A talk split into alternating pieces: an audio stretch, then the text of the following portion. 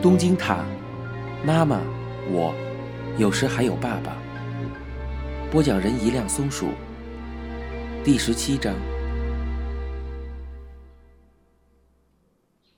到了春天，路上会有很多吸尘机来来回回，不断吸进尘土。东京就像这吸尘机一样，从日本的每个角落聚集来了很多年轻人。黑暗中，细长的水管是通往理想和未来的隧道，一面颠簸摇晃，一面欢喜雀跃，最后期待战胜了不安。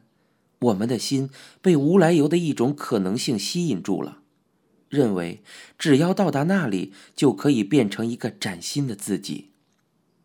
可是，穿过隧道之后，展现在面前的竟然是一个垃圾场。尘土飞扬，连呼吸都很困难。在昏暗而狭窄的地段，只有机器的马达声在轰鸣，在相撞，在搅拌，不停的，不停的飞舞、旋转。那些自己看起来愚钝的四周的灰尘，那些无能的身后的纸屑，以及感觉光彩照人的自己。所有的废屑、尘埃都被不停的刮向同一个方向，不停的飞舞、旋转。大家都是垃圾。你看，又有东西过来了，和一秒钟之前、一个小时之前、一年之前的自己一样的目光。炯炯废屑、尘埃又从隧道的出口来到了这个地方。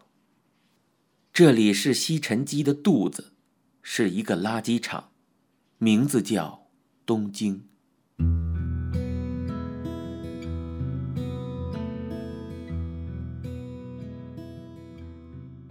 这些人被聚集到这里，然后被挤炸、被定型，最后被混合到一起扔掉。人的目标必须是自己为自己定的。明治时期的文豪曾这样说过，可是，现在这个年代的年轻人的内心里根本没有什么目标，没有高涨的热情，只知道随波逐流。即使有人把这个称为理想，也只不过是借用电视上、杂志上的话罢了，反而更显示出自己的无知和无聊。这只是错把被风吹到自己脚下的各种传单当成自己的理想罢了。如果说这些来自日本每个角落的人有目标的话，那也就是去东京的这件事了。除此之外，其实什么都没有。他们认为只要去东京就会得到改变，认为自己的未来就会一片开阔，所以才逃到这里。五月里，有人这样说：“东京有那么有趣吗？”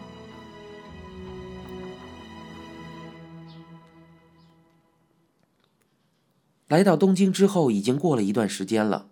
可是我每次乘电车的时候，还是觉得不习惯，因为标准的日本普通话，我之前只在电视上听过。现在听到电车里难看的中年妇女、恶心的男人也说着电视里的标准语，真是特别不习惯。我虽然刚高中毕业一个月，现在无论抽烟喝酒都没有人再说什么了，无论穿什么样的衣服或者逃课也什么事儿都没有。奇怪的不习惯和无聊的自由。跟我同一年级的同学一般绘画都比我要好。有很多电影、音乐，我以前都不知道。有很多漂亮的女人，有擅长吉他的人，有大小姐模样的女人，还有老在网上发扫兴帖子的人。满是酱油味的拉面，黑乎乎的乌冬面，二十四小时营业的游戏厅，通宵的电影院。这里有的不是乞丐，而是流浪者。跑在流浪者身边的外国汽车，青林堂的漫画，牛肉饭，迪斯科，台球场。MTV，放炮的小船，偶像的演唱会，污浊的大海，冲浪的运动员，面积广阔的公园，高层建筑，唠唠叨叨的大人，早熟的孩子，人，物，高楼，楼房的火灾，从未见过的人，从未见过的物，从未听过的声音，从未闻过的香味儿，从未感觉过的自卑。每一天都很紧张，抓到什么就痴迷起来，一天就这样浑浑噩噩的过去了。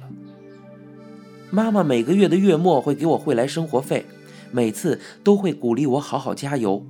可是我根本不知道好好努力做什么，只是每天无所事事。为此，我感到很对不起妈妈。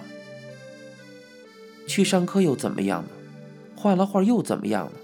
我指的不是我自己不认真，而是觉得就算认真上课，画画的学生也没有未来。而且，大家对美术大学的学生都另眼相看，所以这里的学生也抱有一定的优越感，好像只要进了这所大学就成了艺术家似的。我很讨厌这样的环境，看不起那些天天口口声声强调个性，却偏偏一点个性都没有的人。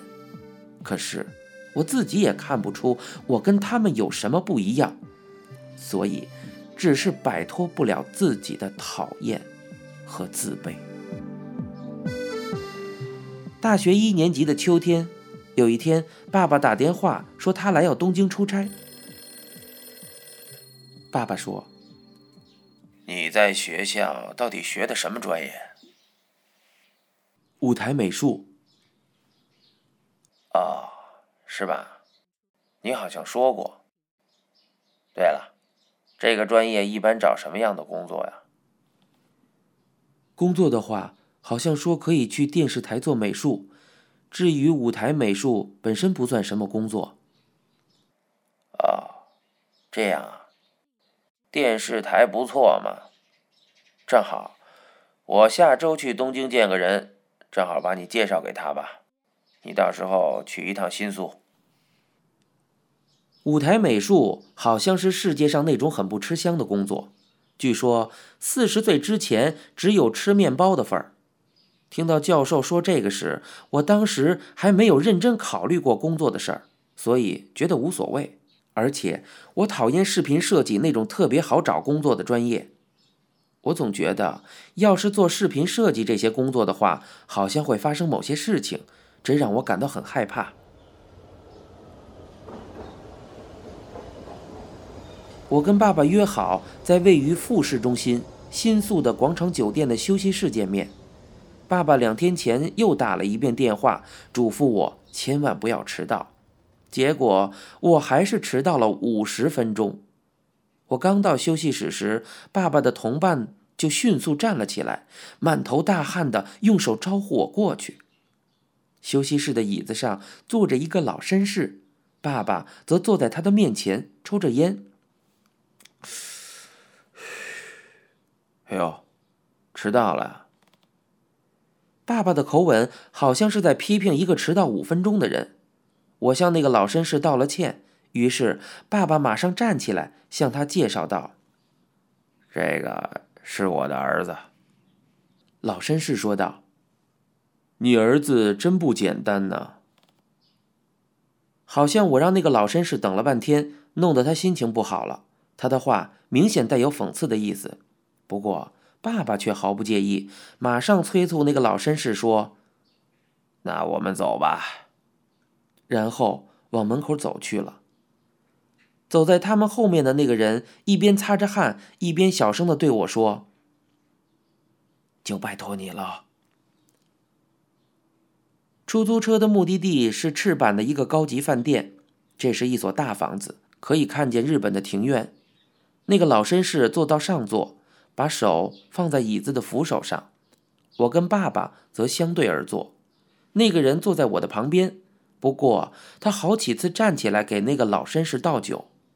虽然我不明白他们的工作内容是合法的还是非法的，具体是什么事儿，不过从谈话那种气氛看来，我感觉很像黑社会。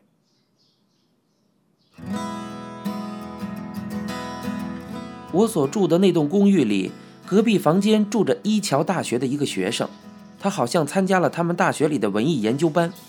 他们在研究班里发表小型喜剧、小说、评论。他们研究班的人聚到一起之后，总是对文学高谈阔论，这一点跟我们美术大学的学生很不一样，我感觉很新鲜。不久，他们委托我为他们的小型喜剧画插图，这是我第一次被人预约画插图，而且那个研究班猛烈批评当时的作家、文化名人，还发行了单行本。现在想想，书里写的那些东西真是太猖狂了。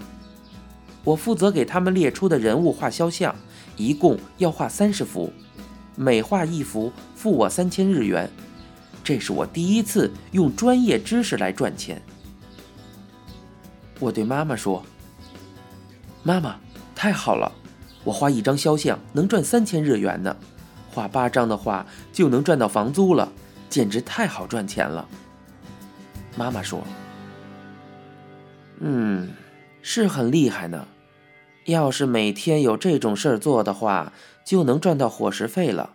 书出来的话，寄一本回来哦。”我给你姥姥他们也瞧瞧。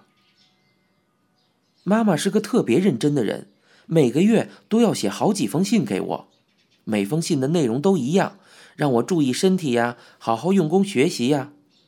不过不擅长写字的我，基本不写回信，有什么喜事的话，就直接打电话告诉他。那时候，妈妈在小仓的妹妹阿布姨妈的店里帮忙，祝丰的房子还一直租着。妈妈一周的大部分时间都住在阿布姨妈的家里，她们姐妹俩一起生活。妈妈这时已经五十多岁了，每见一次，我就觉得她又老了许多。我们半年见一次面，感觉每次看到妈妈的时候，她的身体都缩了一截儿。每每看到妈妈这个样子，我就很心痛。妈妈就像一直工作最后会被用尽的橡皮。而我则在东京吃喝玩乐，像个傻瓜。虽然我也会打一些工，但做的都不长。我用分期付款的方式买吉他、西装，这样就可以延期付款了，也就不用打电话给妈妈让她汇钱过来了。可是，我心里的愧疚和难过都被淹没到音乐和玩乐之中。不知不觉，我已经不感觉到难受了。似乎我在东京的时候都是自己努力过来的，脸皮变得特别厚。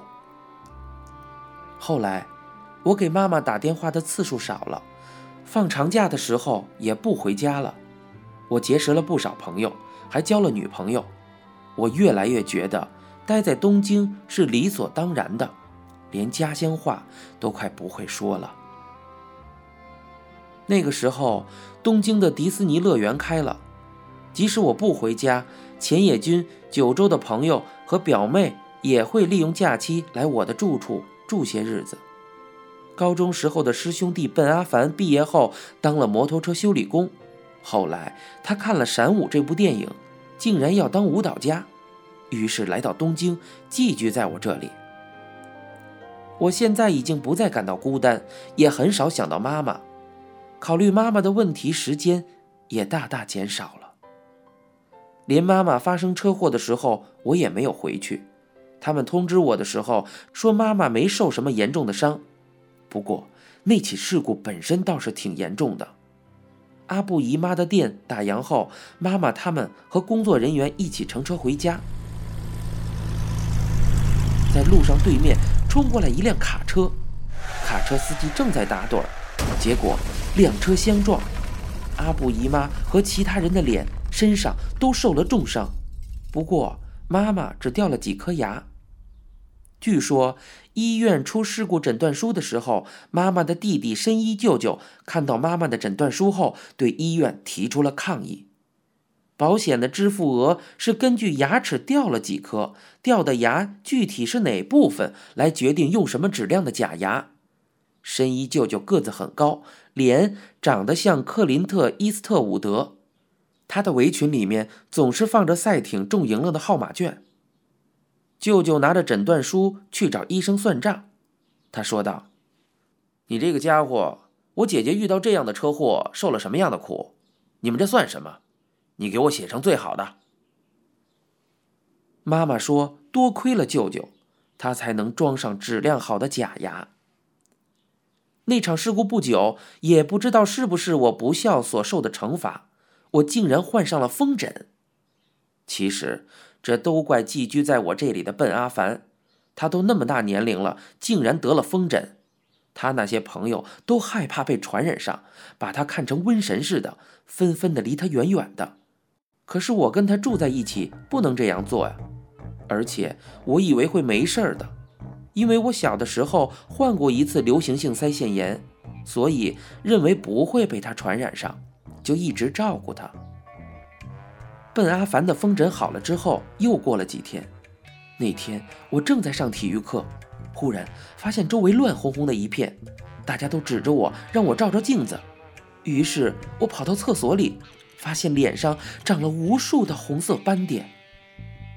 哎，这种斑点几天前我们屋里的那个家伙不是也出过吗？其实我大概能猜出是怎么一回事，但又不太放心，怕万一不是。不不，其实是希望别人告诉我这不是风疹。于是我直接去了医务室，医务室的大夫直截了当地告诉我说：“是风疹。”我刚回到家就发起了高烧，大家都知道这是笨阿凡传染给我的，所以没有一个朋友愿意接近我。我想吃点东西，就是水果也行，于是打电话给对面公寓的朋友，让他给我弄点吃的。电话里的朋友似乎很不情愿。几分钟后，我正躺在床上，这时门打开了。那个朋友说道：“我就放在这儿了。”那个朋友把食物放到门口，就直接回去了。那时候，我想到，朋友这种东西，真是越多越让人觉得难过呀。到了夜里，我实在受不了了，于是打电话给妈妈。